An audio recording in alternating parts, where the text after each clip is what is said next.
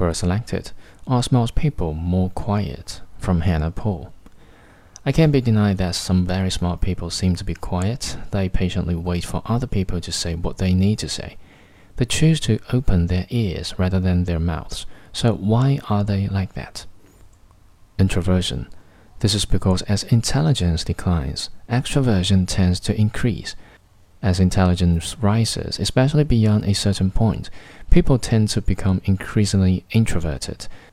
People with very high IQs of more than 160 are often extremely introverted, even pathologically so.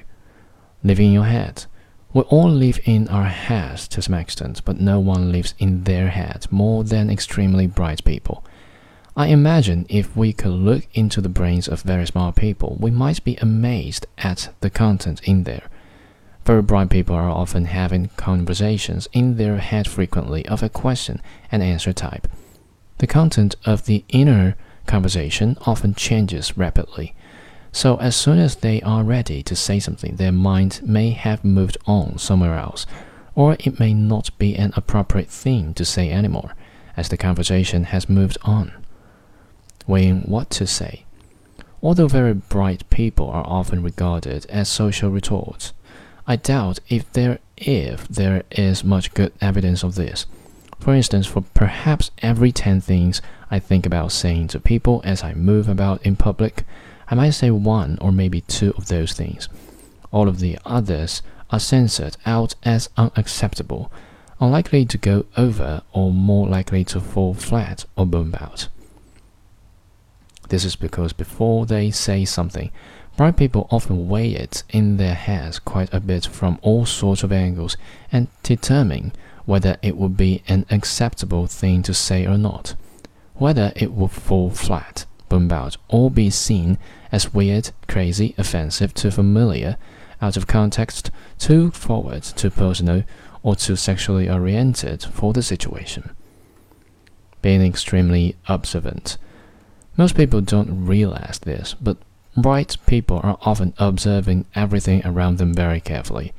And in many cases, they are trying to figure out, analyze, and put the situation in front of their eyes together in the most sensible ways. They are searching for patterns, making hypotheses, and yes, engaging in a lot of generalization along the way. Because if you are in the habit of pattern recognition, you must be generalizing constantly. Indeed, the wisest man of all is the one who has figured out the most patterns in life and has made the most and most accurate generalization about the patterns that he has seen. Inhibition. This can be thought of best as recognition of and being chastened by the notion that one can open their mouth and make a complete ass of themselves. Hence caution about speaking.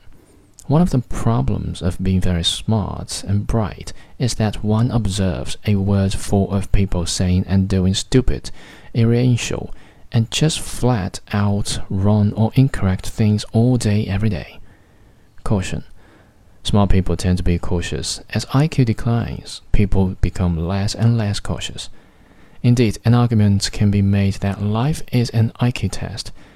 Careful studies have shown that more intelligent people quite simply make fewer mistakes and do fewer stupid things than less intelligent people. As a result, they have fewer health problems and they actually live longer.